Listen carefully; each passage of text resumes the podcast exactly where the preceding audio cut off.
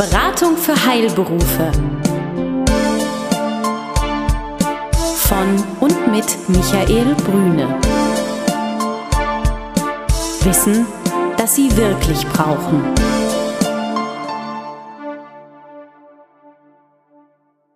Guten Tag, meine Damen und Herren. Hier spricht Michael Brüne, Beratung für Heilberufe, der 14-tägige Podcast. Seien Sie herzlich willkommen. Heute ist das Thema rechtliche Fragestellung, das Thema Mindestlohn unter anderem, aber das ist der Schwerpunkt und ich freue mich wieder bei Herrn Dr. Schlegel zu sein. Wir treffen uns hier gerade in der Mauerstraße. Herr Dr. Schlegel, ganz herzlichen Dank, dass ich bei Ihnen sein darf. Ja, sehr gerne. Guten Tag, Herr Brüne. Sie haben sich ja, Herr Dr. Schlegel, intensiv mit diesem Thema auseinandergesetzt und Sie sagten, Sie sind jetzt gerade auf einer Vortragsreihe, auf einer umfangreichen Vortragsreihe und wundern sich über das große, große Interesse, weil ja eigentlich ist schon ganz viel darüber geschrieben worden. Wo liegen denn so die wesentlichen Punkte aus Ihrer Sicht, Herr Dr. Schlegel, zum Thema Mindestlohn? Ja, also wir sollten vielleicht als erstes einmal festhalten, dass das Mindestlohngesetz, das ab 01.01.2015 in Kraft treten wird, dass dieses Mindestlohngesetz erstmals in Deutschland dazu führt, dass wir einen äh, branchenunabhängigen landesweiten Mindestlohn von 8,50 Euro brutto haben werden. Äh, keine Differenzierung nach Branchen, keine Differenzierung nach Ost und West, keine Differenzierung äh, nach einer Qualifikation des Arbeitnehmers, sondern jeder volljährige Arbeitnehmer in Deutschland muss ab 01.01.2015 wenigstens 8,50 Euro pro Stunde Arbeit erhalten. Das heißt aber auf der anderen Seite, diejenigen, die nach Tarifverträgen bisher entlohnt haben, müssen sich darüber ja keine Gedanken machen. Nein, äh, wenn Tarifverträge gelten und die Tarifverträge sehen eine Vergütung von oberhalb von 8,50 Euro vor, dann ähm, sind die Tarifverträge unverändert maßgeblich. Denn der Mindestlohn ist, wie das Wort Mindestlohn sagt, eben nur eine Untergrenze. Darüber äh, hinaus darf selbstverständlich der Arbeitgeber mehr bezahlen. Er muss auch mehr bezahlen, wenn das ein für ihn maßgeblicher Tarifvertrag so vorsieht. Von daher, tarifvertragliche Regelungen werden in der Regel, von Ausnahmen abgesehen, zu einer noch höheren Vergütung führen, sind also insoweit durchs Mindestlohngesetz nicht berührt. Machen wir vielleicht mal ein paar Beispiele, Herr Dr. Schlegel. Ähm, nehmen wir mal eine Arztpraxis, die einen geringfügig Beschäftigten, 450 Euro, angestellt hat, zum Beispiel für buchhalterische Leistungen. Worauf muss ich da aufpassen? Was ist da wichtig? Weil es könnte ja durchaus sein, den einen Monat arbeite ich mal ähm, 40 Stunden, den nächsten Monat vielleicht mal 60 Stunden oder vielleicht auch deutlich weniger. Worauf muss ich aufpassen, damit ich nicht mit dem Mindestlohn in Konflikt gerate? Ja, ganz, ganz grundsätzlich würde ich für die geringfügig Beschäftigten empfehlen wollen, dass man mit Wirkung ab 01.01.2015 eine schriftliche, eine schriftliche Regelung darüber trifft, was ab 01.01.2015 für das Arbeitsverhältnis zwischen dem Arbeitgeber und dem geringfügig Beschäftigten maßgeblich sein soll. Da werden jetzt die Arbeitgeber sagen, naja, das, das war ja bisher auch schon eigentlich klar und wir haben auch schon ein Dokument. Ich glaube aber, dass es in sehr, sehr vielen Fällen notwendig sein wird, das noch einmal zu überprüfen und äh, gegebenenfalls auch dann neu schriftlich abzufassen. Ganz konkret. Es sollte wenn nicht bisher schon 8,50 Euro brutto oder mehr bezahlt wurden, dann sollte jetzt eine Regelung in eine Vereinbarung äh, kommen, die eben explizit vorsieht, pro Arbeitsstunde 8,50 Euro werden gezahlt. Ganz wichtig. Zweitens, das ist weithin unbekannt, ist aber eine Regelung, die sich auch im Mindestlohngesetz befindet. Für alle geringfügig Beschäftigten in Deutschland muss ab 01.01.2015 die Arbeitszeit aufgezeichnet werden. Das Mindestlohngesetz sieht vor, dass alle geringfügig Beschäftigten darüber Buch führen müssen, beziehungsweise die Arbeitgeber müssen Buch darüber führen, ähm, wann hat der geringfügig Beschäftigte am jeweiligen Tag angefangen zu arbeiten, wann hat er aufgehört, wie viele Arbeitsstunden hat er also zurückgelegt? Und das alles muss spätestens innerhalb von sieben Tagen nach äh, Beendigung der jeweiligen Arbeit schriftlich dokumentiert sein, muss jahrelang aufgehoben werden für Zwecke der Prüfung durch die Hauptzollämter wenigstens zwei Jahre lang aufgehoben werden. Das heißt, es kommen auf alle Arbeitgeber, die einen geringfügig Beschäftigten äh, in ihren Reihen haben, ab 01.01.2015 umfangreiche Dokumentationspflichten zu. Und äh, das bedeutet natürlich Bürokratie, keine Frage, ist aber notwendig, um dem Gesetz Genüge zu tun. Ganz streng genommen, es gibt ja Schwankungen in der Arbeitsbelastung. Jetzt haben wir vielleicht äh, zwei Monate, wo eine sehr niedrige Arbeitsbelastung da ist. Da werden im, im Monat vielleicht 20 äh, Stunden gearbeitet und dann springt ja der Stundenlohn relativ hoch und dann gibt es vielleicht wieder einen Monat, wo mehr Belastung, da ist, zum Quartalswechsel, wie auch immer. Und dann gehen wir sozusagen über, die, über den Anstieg der Stundenzahlen über die Stundenzahl, die äh, eigentlich vereinbart ist. Geht sowas? Gibt es da Zeiträume, in denen man das ausgleichen kann? Das ist eine ganz spannende Frage. Das ist eine ganz spannende Frage. Der Grundsatz lautet, es muss für jeden einzelnen Monat gewährleistet sein, dass wenigstens 8,50 Euro gezahlt werden. Das heißt, eine Durchschnittsbetrachtung etwa auf zwölf Monate ist grundsätzlich unzulässig. Das liegt daran, dass das Mindestlohngesetz eine Fälligkeitsregelung enthält. Danach muss nämlich der Mindestlohn berechnet und dann auch entsprechend vergütet werden, spätestens am Ende des Monats nachdem die Arbeit erbracht wurde. Das hat zur Folge, dass äh, längere Zeiträume, äh, die dann eine durchschnittliche Betrachtung des Entgelts eigentlich zuließen, äh, dass das durchs Gesetz nicht gewollt wird. Einzig sieht das Gesetz vor, wenn es zu Überstunden kommt dann können diese Überstunden auf der Grundlage eines schriftlich abgefassten Arbeitszeitkontos äh, innerhalb eines zwölf-Monats-Zeitraums ausgeglichen werden. Ja, das geht. Mhm. Aber das betrifft eben nur Überstunden ähm, und nicht äh, äh, sonstige äh, Schwankungen allgemeiner Natur. Das macht die Sache auch wieder natürlich etwas aufwendiger und ähm, unterstellen wir mal, es sind reguläre Überstunden, führt auch das Jahresarbeitszeitkonto natürlich zu weiterem bürokratischen Aufwand, den das Mindestlohngesetz zwingend mit sich bringt. Mhm. Das bedeutet also auf den Punkt gebracht, ich kann über Überstunden ausgleichen, das dann auch verrechnen beim Folgemonat eventuell. Wenn ich allerdings jetzt systematisch sehe, ich habe mehr Aufwand, muss ich einfach jemanden einstellen. Ja? Oder eben entsprechend mehr dem geringfügig Beschäftigten äh, zahlen, mhm. wobei die 450-Euro-Grenze unverändert bleibt. Äh, das heißt, darüber hinaus darf ich nicht vergüten, wenn nicht das äh, Privileg des 450-Euro-Beschäftigungsverhältnisses verloren gehen soll.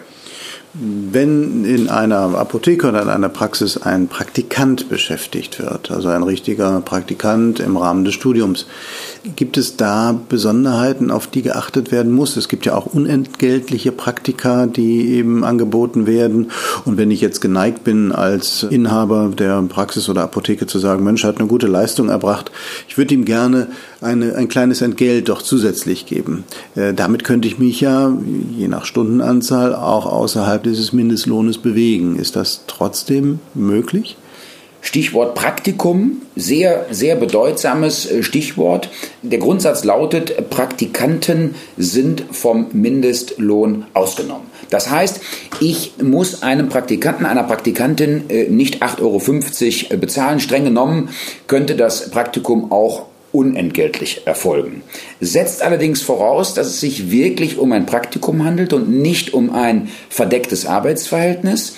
Das mal unterstellt, wartet äh, der Gesetzgeber ab 01.01.2015 anlässlich der Einführung des Mindestlohngesetzes mit einer kleinen Überraschung auf.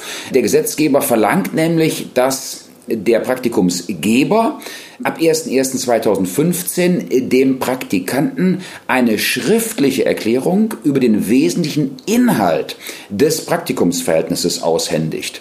Das ist ein Stück weit überraschend, hat mit dem Mindestlohn im eigentlichen Sinne auch nichts zu tun, beruht auf einer Änderung des Nachweisgesetzes und ja, sieht eben vor, dass der Arbeitgeber äh, zusätzlichen Schriftkram hat, wenn er einen Praktikanten hat, dann muss er dieses schriftliche Dokument anfertigen, aus dem sich die wesentlichen Inhalte des Praktikumsverhältnisses ergeben. Mhm.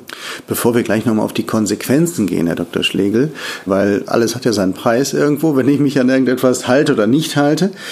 Ehegatten gilt das Gleiche. Manchmal gibt es ja besondere Betrachtungen von Ehepartnern, Familienangehörigen, die unterliegen den gleichen Regeln wie auch fremde Dritte.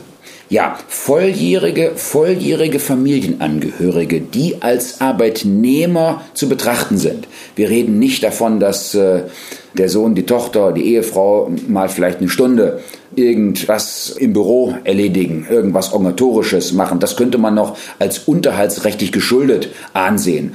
Nein, wenn es sich um ein reguläres Arbeitsverhältnis und sei es auch wieder um einen Minijob handelt, dann sind auch volljährige Familienangehörige mit wenigstens 8,50 Euro brutto je Stunde zu entlohnen. Da sieht der Gesetzgeber, wie übrigens auch bei Rentnern, keine Ausnahme vor. Mhm.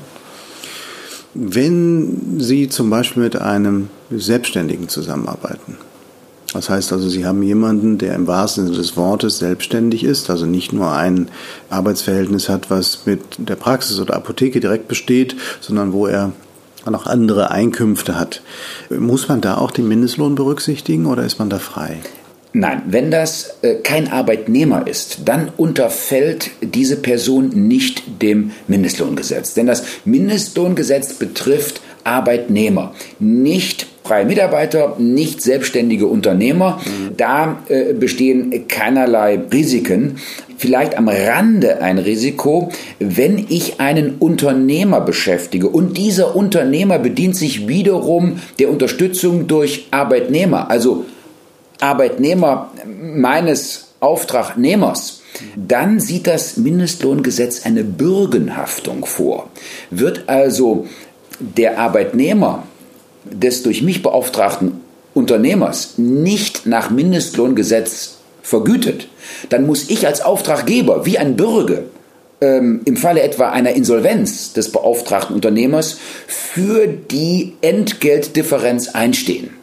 Eine Regelung, die wir aus dem Baulohn schon seit langem kennen, weil dort über Generalunternehmer und Sub, Sub, Subunternehmer häufig Missbrauch betrieben wurde. Diese Regelung hat auch Eingang gefunden ins Mindestlohngesetz und ja, äh, führt auch zu einer äh, weiteren Anhäufung eines wirtschaftlichen Risikos auf Seiten eines Unternehmers, auch wenn er selbst keine Arbeitnehmer beschäftigt. Damit meinen Sie eine Arbeitnehmerüberlassung Dritter? Ja? Das wäre ein Beispielsfall, mhm. ja, aber es müsste jetzt nicht zwingend Arbeitnehmerbelastung sein. Es könnte auch einfach ein beauftragter Unternehmer sein, der sich wiederum die Unterstützung durch seine Arbeitnehmer äh, versichert, mhm. aber denen keinen Mindestlohn zahlt.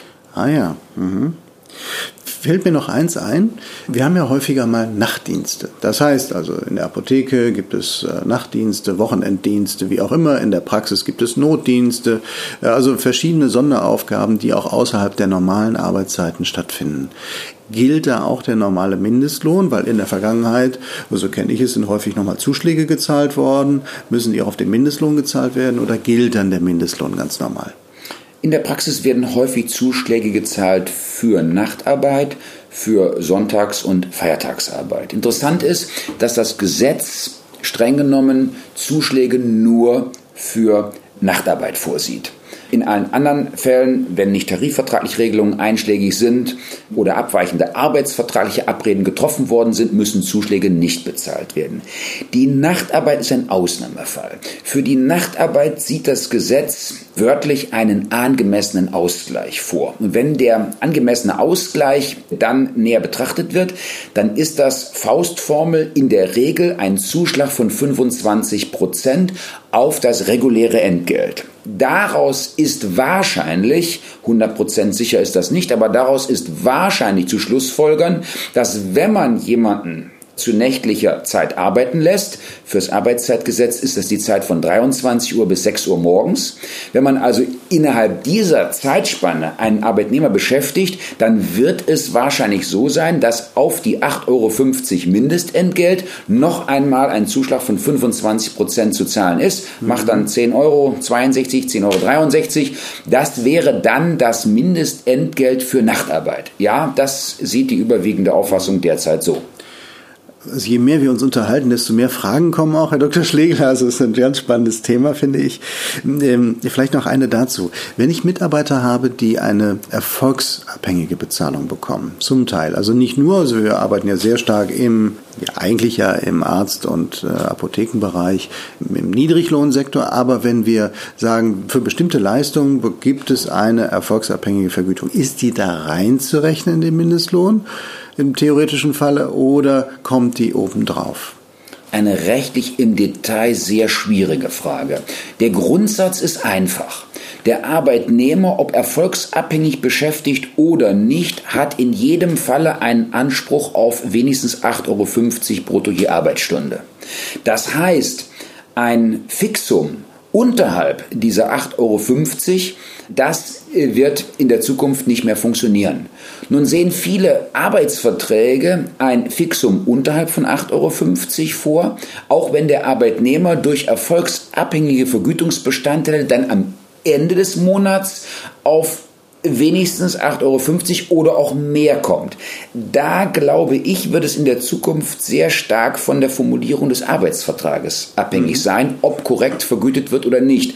Meine Empfehlung lautet, die Arbeitsverträge so zu gestalten, dass hinreichend deutlich wird, dass der Arbeitnehmer auf jeden Fall den Anspruch hat auf die 8,50 Euro, sodass die erfolgsabhängigen Vergütungselemente sich immer auf die 8,50 Euro obendrauf satteln lassen, aber niemals eben zum Bestandteil der 8,50 Euro werden, weil, so der Wille des Gesetzgebers, jede Arbeitsleistung, egal wie erfolgreich oder nicht erfolgreich, ist mit 8,50 Euro brutto je Stunde zu vergüten. Der Arbeitnehmer schuldet keinen Erfolg, er schuldet lediglich ein Bemühen, das mit dem Mindestlohn zu entgelten ist. Das Gleiche bezieht sich wahrscheinlich dann auf sonstige, nennen das jetzt mal Gratifikationen, Zuwendungen wie Urlaubsgeld, Weihnachtsgeld, Altersvorsorge, Bezüge. Das wird in einem ähnlichen Kontext dann äh, behandelt werden. Grundsätzlich ja. Man wird beispielsweise den Kindergartenzuschuss nicht in äh, das Mindestentgelt einrechnen können, auch vielleicht eine Prämie für die Zugehörigkeit, für die langjährige Zugehörigkeit nicht. Interessant ist, dass der Gesetzgeber eine Ausnahme vorsieht für die Gehaltsumwandlung nach dem Gesetz zur Verbesserung der betrieblichen Altersvorsorge. Mhm. Nach Paragraph 1 Betra AVG vorgenommene Gehaltsumwandlungen, die so das Mindestlohngesetz Gesetz ganz ausdrücklich, werden beim Mindestlohn berücksichtigt. Wird also ein Teil der monatlichen Vergütung umgewandelt und vom Arbeitgeber unmittelbar etwa einer Versicherungsgesellschaft äh, zugewandt, dann ist dieser Betrag, der umgewandelt wird, bei dem Mindestlohn mitzuberechnen, kommt also nicht obendrauf. Eine durchs Gesetz ausdrücklich vorgesehene Ausnahme. Jetzt kommen wir zu den Konsequenzen. Erstens, ich weiß es nicht als Unternehmer. Also es, äh, ich lese keine Zeitung und am 1.1.15, das passiert ja dann irgendwann, nehme ich keine Änderung vor und Mitarbeiter werden unterhalb des Mindestlohns vergütet. Die Mitarbeitern fällt das auch nicht auf. Kann das eigentlich äh, herauskommen?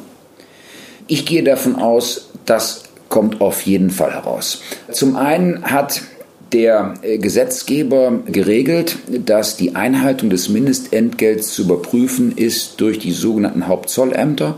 Die Behörden wurden aufgestockt um bundesweit 1600 Zollbeamte, die ab 01.01.2015 aufgerufen sind, die Einhaltung des branchenunabhängigen bundesweiten Mindestentgelts zu überprüfen.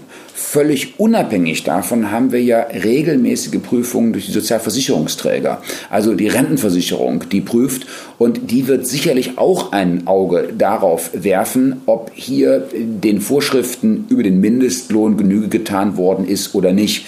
Auch wenn die Überprüfung des Mindestentgelts vorrangig Aufgabe der Hauptzollämter ist, habe ich keinen Zweifel, dass auch die Rentenversicherungsträger, insbesondere die Rentenversicherungsträger, schauen werden, ob alles in Ordnung äh, ist. Ist das nicht der Fall, dann kann das zu empfindlichen Geldbußen führen.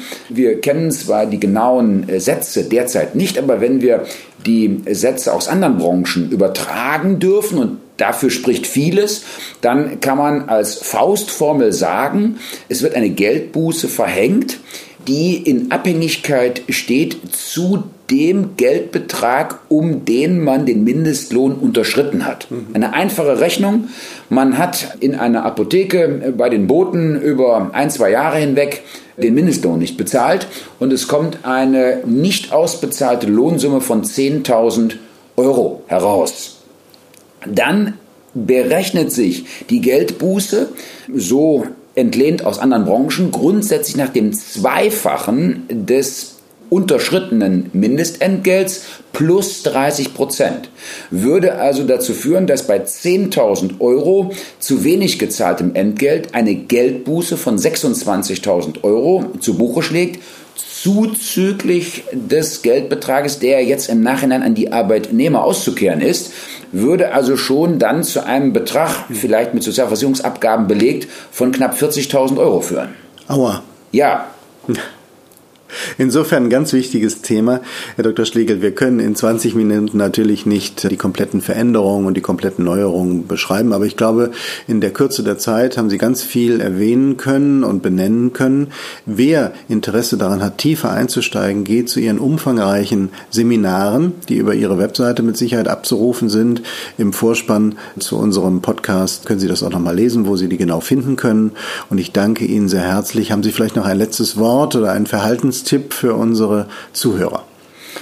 Ja, also ich bin immer der Meinung, dass es nicht sinnvoll ist, jetzt Trauer zu tragen. Wir haben eine gesetzliche Regelung, die gefällt nicht jedem. Wir vertreten fast nur Arbeitgeber.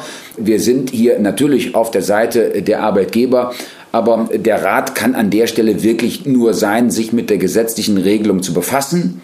Sehr wichtig, die Änderungsvereinbarungen rechtzeitig dann zu formulieren. Formulare sind kostenfrei auf unserer Internetseite zum Download bereitgestellt. Nachfragen, erste Nachfragen beantworten wir sehr gerne und auch äh, kostenfrei. Mit dem Gesetz bitte heute befassen. Nicht warten bis Januar und schon erst recht nicht warten, bis der Zoll zweimal klingelt. Vielen Dank, Herr Dr. Schlegel. Besuchen Sie uns im Web. Mehr Informationen finden Sie unter www.beratung-heilberufe.de